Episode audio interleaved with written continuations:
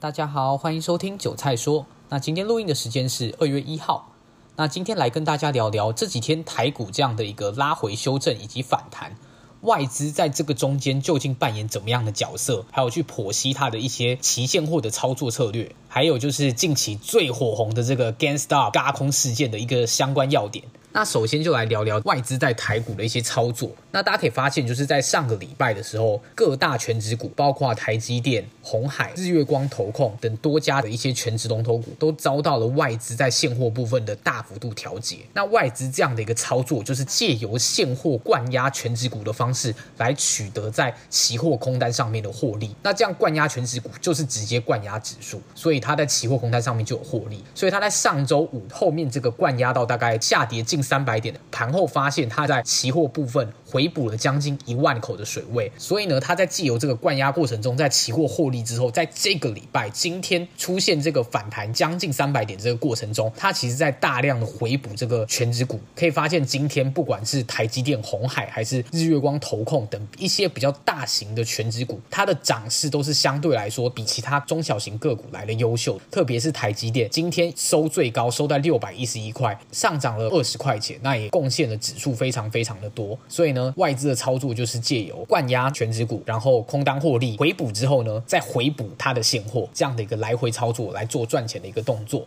那接下来就跟大家谈谈这个 GameStop 的一个轧空事件的一些相关要点。那起因就是有一个放空机构在 Twitter 上发了说，做多 GameStop 这家公司的人都是 sucker，在这个 poker game 里面都是一些 sucker，就是一些失败的人的意思。那也引起了 Reddit 上的乡民非常的不满，所以就用乡民的力量来做一个轧空。那当然中间的参与者是不是只有这些乡民或是散户，我们不得而知。但是这个股价从大概四十几块、三十几块一路砰砰砰砰砰，最高冲到大概四百块左右。那现在大概是三百多块。那这个轧空要点，因为非常多人已经有讲的非常详细，在网上都可以找到资料，所以我就几个比较重要的地方跟大家做个讲解。很多人对 GameStar 这家公司进行放空，也就是他们借券去把券借过来做放空的动作。那另外也有一些机构法人在放空的时候，他们进行的所有 sell call 的动作，也就是他们卖出买权。那卖出买权的意思，也就是说买入买权这些人，他只要付权利金，他就有在一定履约价格进行履约的权利。所以呢，同时这些放空的机构做了借券放空，然后 sell call，以及做了不符合规定的无券。放空，那在台湾要进行这样的无券放空，只能建立在你在做当冲交易，也就是其实你根本没有借到券，你就直接先放空，所以你在当日是必须要回补的。那在台股的处理方式是，如果你当天的无券放空，因为假设锁了涨停，你没有办法回补，那你就会有一天的借券费用。那隔天一开盘，券商就会强制帮你回补这个券料。那一天的利率好像大概七个 percent，也就是说有人在违规做一个无券放空的动作，那再加上这个借券放空一直这样不停的循环。一直借，一直卖，一直借，一直卖，也让 GameStar 这家公司的融券放空比率是超过一百个 percent 的。那有些人会好奇说，为什么这些机构法人做 sell call 动作会这么急着在保证金不足的时候要赶快去补，去市场上现货捞 GameStar 的现货买进来做一个避险的动作？因为欧式跟美式的选择权其实是有差异的。欧式选择权部分在台股基本上所有的这个选择权，不管是期货选择权或是一般的选择权，都是所谓的欧式选择权，也就是说。你的那个履约价是要到到期日你才能决定你是否履约，而且很多都是以现金交割的方式为主。